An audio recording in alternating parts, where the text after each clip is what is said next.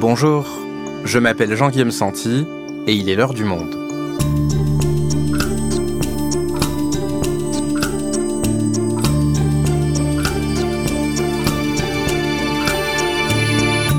Aujourd'hui, mais où sont passés les profs? Alors que la rentrée arrive bientôt, le métier ne fait plus rêver au point que l'éducation nationale pourrait bientôt se retrouver en pénurie d'enseignants. Rémunération pas à la hauteur, sentiment de déclassement, conditions de travail difficiles. En 15 ans, le nombre de candidats au concours de l'enseignement a baissé de 30%. Comment expliquer cette chute? À quel point la crise s'est-elle aggravée sous le premier quinquennat d'Emmanuel Macron avec Jean-Michel Blanquer à la tête de l'éducation nationale? Et quelles pourraient être les solutions pour remédier au manque d'attractivité du métier? Sylvie Le Charbonnier est journaliste au pôle Éducation du Monde. Elle nous explique. Crise chez les profs, pourquoi le métier n'attire plus? Un épisode produit par Garance Munoz, réalisation Florentin Baume.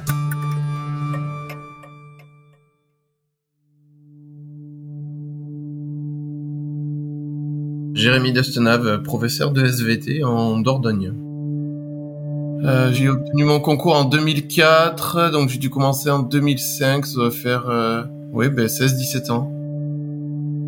Moi, quand je suis rentré dans la maison, je voyais mes vieux collègues qui, à l'approche de la retraite, ils avaient euh, déjà une maison. Pour la plupart, ils avaient également une maison secondaire. Ils avaient des projets pour leur retraite de voyage et ils en parlaient avec le sourire. Ces collègues-là, euh, donc à l'approche de la retraite, quand moi j'ai démarré ma carrière, ben, ils avaient un train de vie euh, qui, moi, me faisait envie, à savoir qu'ils faisaient des voyages, ils faisaient des expos, ils roulaient pas non plus sur l'or, hein, ils avaient pas des, des, voitures et des domaines extravagants, euh, mais voilà, ils avaient une vie qui, pour un enseignant qui aspire à une vie intellectuelle épanouissante, faisait envie. Aujourd'hui, c'est absolument plus le cas. Aujourd'hui, mes collègues qui sont à l'approche de la retraite, ils sont pas dans un confort financier, mais ils ont euh, un peu de mal à joindre les deux bouts. Ce n'est plus du tout comme à l'époque où j'ai commencé. Il y a quand même des réformes qui sont passées et qui nous demandent de faire toujours plus avec moins. L'état d'esprit des collègues en salle des professeurs, l'état d'esprit des élèves, des parents d'élèves qui a évolué, qui est beaucoup plus euh, morose, stressé euh, par rapport à mon début de carrière où il y avait euh, il y avait un peu plus de joie et de sourire dans l'enseignement.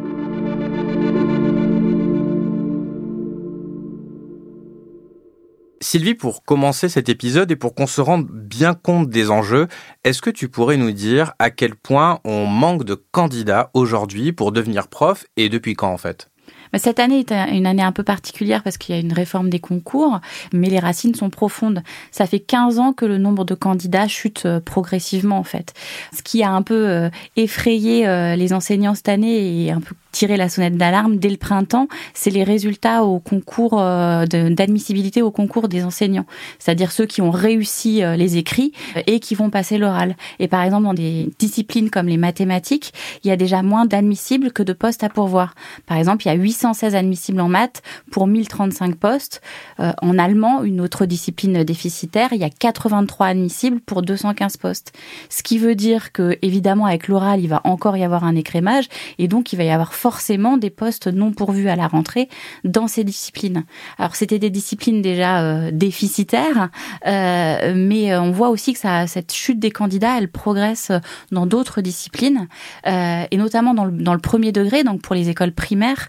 Historiquement, c'était moins grave dans ce domaine, excepté pour les académies de Créteil et Versailles. Et là, on voit des académies qui étaient attractives et qui le sont un peu moins, type Montpellier, où on est tombé à 1,5 candidats pour un poste. Et on peut s'attendre à avoir la même situation l'année prochaine? Comme je disais, c'est une année un peu particulière parce que c'est une année, cette année, de réforme des concours. C'est-à-dire qu'en fait, auparavant, les étudiants passaient le concours en fin de Master 1, donc en fin de première année de Master, et maintenant, ils le passent en fin de Master 2. Donc les candidats qui le passent euh, cette année, c'est souvent ceux qui ont échoué l'année dernière. Donc l'année prochaine, mécaniquement, le nombre de candidats va remonter. Mais le phénomène euh, structurel dont, je parlais euh, précédemment, il va continuer. Donc ça va pas non plus être euh, une ruée euh, vers les concours. Donc les concours sont de plus en plus délaissés. Et alors, pour ceux qui sont en poste actuellement, comment ils s'en sortent? Bah, Les conditions euh, du métier sont difficiles euh, et les profs font face à des, complications et ce qui s'illustre par un nombre de démissions croissantes. C'est ultra minoritaire encore. Hein. On dit que pour les enseignants titulaires, le taux de démission est passé de 0,05% en 2008 à 0,3%. Néanmoins, ça a vraiment explosé en 10 ans. Euh, et surtout, chez les stagiaires, donc ceux qui viennent de rentrer dans le métier mais qui ne sont pas encore titulaires, ils sont plus de 3% à démissionner aujourd'hui. Donc on voit que l'attractivité faiblit, mais aussi finalement qu'on a du mal à y rester dans le métier. Et donc là concrètement, face à cette situation, démission qui augmente, même si tu le dis, ça reste quand même très minoritaire, mais surtout manque de candidats au concours d'enseignants. Comment se débrouillent les établissements qui n'auront pas assez d'enseignants pour la rentrée? Alors déjà, cette année, on a vu avec le manque de remplacement qu'il y a eu un peu un système de la débrouille. On a même vu des annonces sur le Bon Coin, on a vu des annonces sur les réseaux sociaux de parents qui se mobilisaient, euh, cherchent prof d'espagnol euh, désespérément. Sur Facebook, on balance une annonce comme ça pour chercher un prof remplaçant. Quoi. Voilà, exactement. Et ces profs remplaçants, c'est souvent des profs contractuels, donc ce ne sont pas des fonctionnaires. Ils n'ont pas passé le concours, ils signent un contrat avec l'éducation nationale avec une académie de quelques mois à une année scolaire et ils sont envoyés ben, là où c'est nécessaire sur le territoire, donc à Créteil, à Versailles, euh, dans d'autres académies euh, si besoin. Pour qu'on comprenne bien, un contractuel, c'est quelqu'un qui n'a ni le CAPES ni l'agrégation, qui a quoi généralement un niveau de troisième année de licence et qui se fait embaucher par l'éducation nationale pour pouvoir remplacer des profs. Exactement. C'est une personne euh, qui a soit au minimum une licence, euh, souvent un master, et euh, qui va effectivement remplacer des enseignants sans avoir de formation pour le faire. Et du coup, ça prend tellement d'ampleur que maintenant les, les, rectorats, en fait, au lieu de faire ça un peu euh, dans leur coin, euh, pas en douce, mais parce que c'était connu, mais mais voilà, ils organisent des job dating. Donc vraiment, ils, mettent euh, le recrutement euh, des contractuels sur le devant de la scène quelque part. Début juin, il y a même la rectrice de Versailles, Charline Avenel, qui a organisé un job dating version XXL puisque elle recherchait à recruter pour la rentrée 1300 enseignants contractuels. Elle a même posté une vidéo sur les réseaux sociaux qui a fait le buzz où elle disait euh, rejoignez-nous, euh, venez euh, dans l'éducation nationale, on a besoin de vous, on a besoin de force pour être devant nos élèves. Vous souhaitez transmettre et enseigner à nos élèves, les plus jeunes comme les futurs adultes, encadrer la vie scolaire de nos établissements, assurer le bien-être et la santé de nos élèves, les aider à construire leur projet d'orientation ou bien venir en appui à tous nos personnels qui sont engagés dans les écoles et dans les établissements. Alors choisissez l'Académie de Versailles. Ok, donc des job dating version XXL pour euh, recruter des contractuels. Toi, tu y es allé, ça se passe comment? Oui, j'y suis allée. Bah, ça se passe, euh, c'est une sorte de salon de recrutement, mais dans les allées du rectorat. Donc tout un chacun peut venir euh, déposer sa candidature, rencontrer des professionnels et des personnels du rectorat qui vont leur faire passer un entretien de 30 minutes pour voir s'ils sont aptes à être devant une classe à la rentrée. Et ce qui était un marrant, c'est qu'il y avait vraiment, enfin marrant, je sais pas si c'est le terme, mais euh, il y avait vraiment des profils très différents de l'étudiant qui vient euh, pour avoir un contrat de quelques heures et un peu une sorte de job étudiant alors qu'il veut devenir prof. Donc euh, voilà. Et puis il y avait des personnes en reconversion et qui ont décidé de sauter le pas. Et ce qui était un peu étonnant, c'est qu'ils disaient, bah, comme ça, je vais pouvoir me reposer, j'aurai les vacances scolaires, etc. Alors que bon, les, les enseignants disent bien que être devant une classe, c'est pas tout à fait reposant.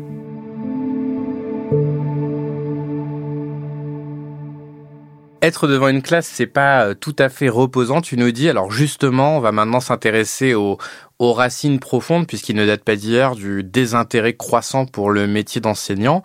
Alors d'où est-ce que ça vient? Alors d'abord, il y a plusieurs raisons, hein, mais la principale, c'est quand même le salaire. Les enseignants euh, sont mal rémunérés et surtout leur salaire a très peu augmenté au fil des années. Ce qui veut dire que euh, un prof débutant en 2020, il est payé à peu près 1,2 fois le SMIC. En 1980, c'était plutôt 2,3 fois. Donc on voit que leur pouvoir d'achat a vraiment euh, diminué.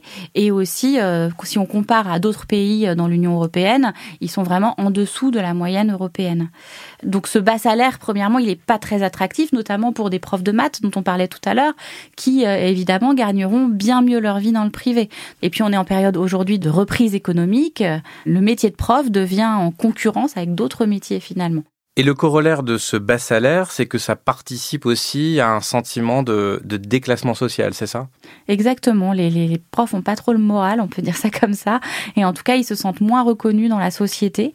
L'enseignant n'est plus la figure du notable qu'on pouvait euh, euh, voir euh, dans la Troisième République avec Jules Ferry, etc. C'est devenu, voilà, c'est devenu un métier comme un autre en fait. Et ce sentiment-là, Fabien Salès, prof d'histoire géo dans un collège de Lyon, nous l'explique très bien. J'ai l'impression que la parole des enseignants, le retour des enseignants est beaucoup moins écouté euh, maintenant que lorsque j'ai commencé en 2004. C'est indéniable. Ça se traduit par euh, de plus en plus de parents qui se permettent de remettre en question le, contenu des cours dispensés à leurs enfants ou qui contestent le fait que leur enfant euh, soit en tort sur un certain nombre de manquements de comportement, de travail, etc et par euh, la contestation de plus en plus récurrente de notes. Il y a un climat de tension. Les discours à la maison de certains parents peuvent aussi être extrêmement virulents et les élèves les ramènent dans la cour d'école et en classe.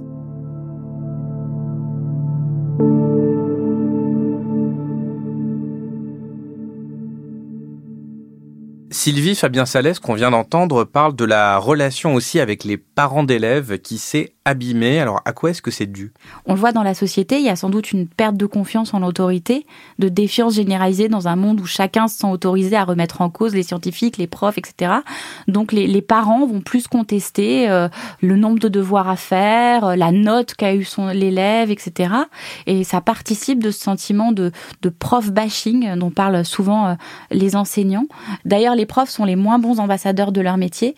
Euh, d'après un sondage de l'UNSA, qui est une des grandes fédérations de l'éducation nationale, il serait seulement 22% à conseiller euh, à un jeune de devenir prof. Eux-mêmes sont donc dans un sentiment très négatif. Ils ont vraiment cette impression de prof bashing dont je parlais tout à l'heure. Et au-delà du salaire et de ce sentiment de déclassement social, il y a aussi la question des conditions de travail et elles ne se sont pas améliorées du tout, elles sont même de plus en plus difficiles, c'est ça? Oui, parce que le manque d'enseignants euh, est une chose, mais en fait, ce déficit d'attractivité, il touche aussi d'autres métiers de l'éducation nationale, les psychologues de l'éducation nationale, les médecins scolaires. Il y a tout cette, cette équipe, cet accompagnement que pouvaient avoir les enseignants qui est peut-être un petit peu moins présent également. Et du coup, ça participe aussi au fait que l'enseignant se sent un peu plus seul devant sa classe et un peu moins, euh, moins en équipe. Dans le second degré, certains euh, lycées et certains enseignants font face à des classes où il y a plus de 30 voire 35 élèves. Donc c'est pas tout à fait la même chose et pas tout à fait les mêmes conditions de travail. Et dans le premier degré, on a beaucoup parlé dans les écoles primaires euh, des directeurs d'école qui font face à des tâches administratives de plus en plus conséquentes et, et qui donc en ont marre. Et on est face ici à un problème qui est spécifiquement français ou d'autres pays sont touchés? Non, ce n'est pas spécifiquement français, ça touche tous les pays de l'OCDE, mais dans des proportions différentes. Il y a un rapport là publié par le sénateur euh, Gérard Longuet qui vient de sortir et qui montre bien que tous les pays sont concernés, même l'Allemagne ou le Portugal qui pourtant rémunèrent euh, plutôt bien euh, leurs enseignants. mais il manque par exemple 15 000 enseignants en Allemagne. Il pourrait même en manquer 20, encore 26 000 de plus d'ici à 2025. Ce qui prouve quand même que ce n'est pas qu'une question de rémunération, mais bien aussi les conditions de, travail qui sont en question.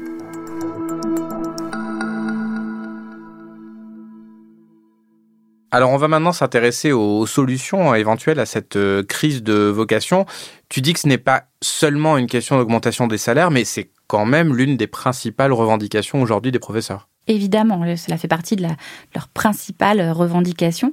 Le ministère euh, de l'Éducation nationale, Jean-Michel Blanquer, dans le précédent quinquennat, avait organisé un Grenelle de l'éducation pour commencer une revalorisation. L'idée était d'arriver à ce qu'un enseignant qui débute soit à peu près à 2000 euros net par mois. On n'y est pas. Il y a eu des primes d'attractivité qui ont été accordées, qui peuvent quand même aller jusqu'à 170 euros par mois. Mais le problème, c'est que ça concerne que les profs en début de carrière. Et donc, il y a tous les profs qui ont dit ou 15 ans d'ancienneté qui disent bah, et moi alors qu'est-ce qui se passe pour moi? Et Emmanuel Macron n'a rien promis justement pour les profs qui sont déjà au milieu de leur carrière? Emmanuel Macron a promis un dégel du point d'indice des fonctionnaires, euh, qui touchera forcément euh, les enseignants et tous les enseignants, mais on ne sait pas à quelle hauteur, comment, etc. Il s'est aussi engagé pour les enseignants euh, sur une enveloppe de 6 milliards d'euros par an, spécifiquement pour ces revalorisations, mais ce sera des revalorisations ciblées.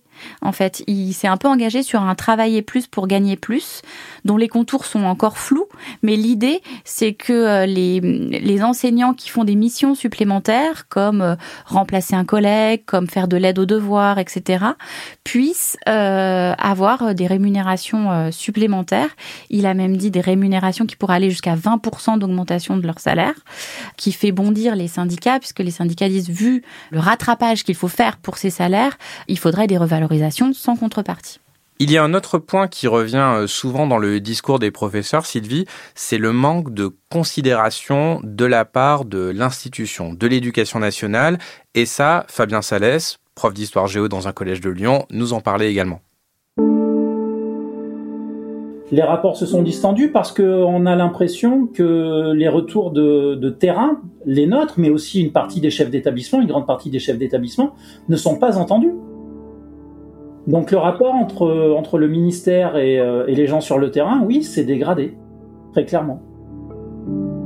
Cette pandémie a, contribué à, accroître la fracture, ça a épuisé les équipes éducatives, et là, euh, encore une fois, direction comme enseignant, de recevoir les choses la veille ou de, de devoir les modifier deux jours après. Tout cela a contribué à un mal-être profond, euh, d'avoir l'impression de de ne pas faire correctement son travail. Le ministère a été extrêmement vertical, a émis des injonctions contradictoires en permanence et n'a jamais écouté les retours qui lui étaient faits.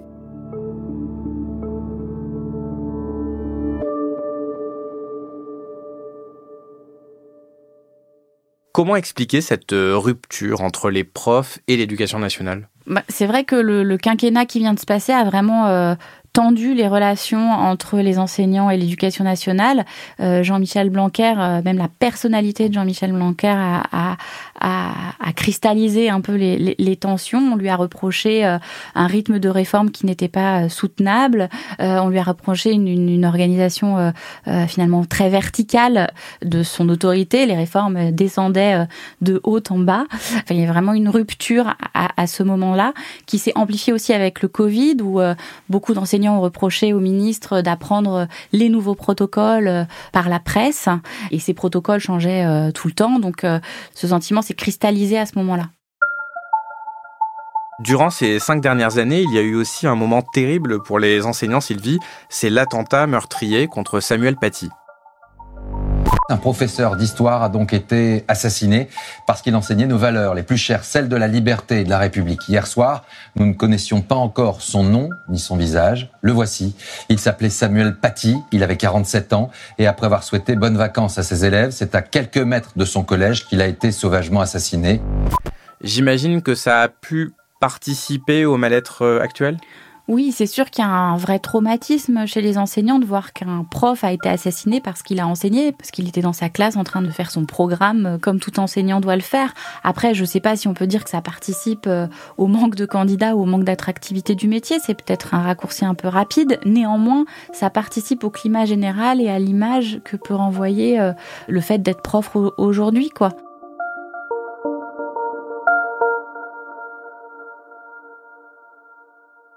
Alors, on a parlé de Jean-Michel Blanquer, il a quitté désormais l'éducation nationale et c'est Papendiaï qui le remplace, dont on parle un peu d'ailleurs comme d'un anti-Blanquer. Alors, est-ce que ça suscite des espoirs de changement chez les enseignants? Pour l'instant, les enseignants sont un peu méfiants. Ils attendent des actes. Euh, c'est vrai que c'est une figure intellectuelle reconnue, euh, un historien apprécié par la communauté éducative, mais les profs, ils, croient plus au changement et au grand soir. Ils, ils attendent vraiment euh, des actions concrètes. Et est-ce qu'il a déjà proposé des choses? Alors, Papendiaï s'est engagé sur la feuille de route qu'a fixé Emmanuel Macron, hein, mais pour l'instant, il se fait euh, assez discret. Il a fait un premier round de, de rencontres avec les syndicats, euh, mais euh, il, il, a surtout écouté. En fait, ça fait participe un peu de son idée de changement de méthode euh, sur le fait on va on va concerter, on va écouter les gens et on décidera euh, après. Et il y a un, un, dernier point que je voulais évoquer avant de, de conclure ce podcast, c'est cette fameuse école du futur dont parle Emmanuel Macron et qui est expérimentée en ce moment à Marseille. Alors, en quoi est-ce que ça consiste exactement et est-ce que ça pourrait régler des problèmes structurels dans l'éducation nationale? Pour le moment, c'est une expérimentation dans 59 écoles à Marseille. L'objectif, c'est d'allouer des fonds pour des projets spécifiques décidés par les équipes pédagogiques. Donc, ça peut être ici un laboratoire de mathématiques, là euh, des, plus de cours d'anglais, euh, euh encore ailleurs des projets plus de santé, etc. Mais aussi, le directeur va pouvoir participer au recrutement qui sera toujours piloté par le rectorat. C'est une sorte de droit de regard pour voir si le candidat adhère au projet. Donc pour les nouveaux enseignants qui iront dans ces écoles, euh, ils, ils, pourront candidater sur des postes à exigences particulières et donc il y aura une commission au sein du rectorat qui accueillera le directeur d'école qui pourra dire bah oui je suis d'accord ou je suis pas d'accord et du coup ça change un petit peu la donne euh, aussi. Et Emmanuel Macron s'est rendu le 2 juin à Marseille avec Papendiaï pour annoncer qu'il allait généraliser cette expérimentation. Nous aurons un travail pendant plusieurs semaines où il faudra bâtir en quelque sorte les, les fondements, la grammaire de base de ce qu'est cette nouvelle approche. Je crois que nos enseignants veulent quoi? Pouvoir bien exercer leur métier. Et vous pouvez d'autant plus facilement recruter des enseignants si la promesse qui est faite et que vous tenez, de bien les former, de mieux les rémunérer et de leur permettre d'avoir justement un métier de chaque jour où ils puissent retrouver tout le sens qui est ce pourquoi ils se sont engagés. Les détracteurs de ce projet et les syndicats sont assez unanimes hein, sur ce rejet, euh, dénoncent une école à plusieurs vitesses qui va se mettre en place, une mise en concurrence euh, des établissements et presque la fin de l'éducation nationale. Merci Sylvie. Merci Jean-Guillaume.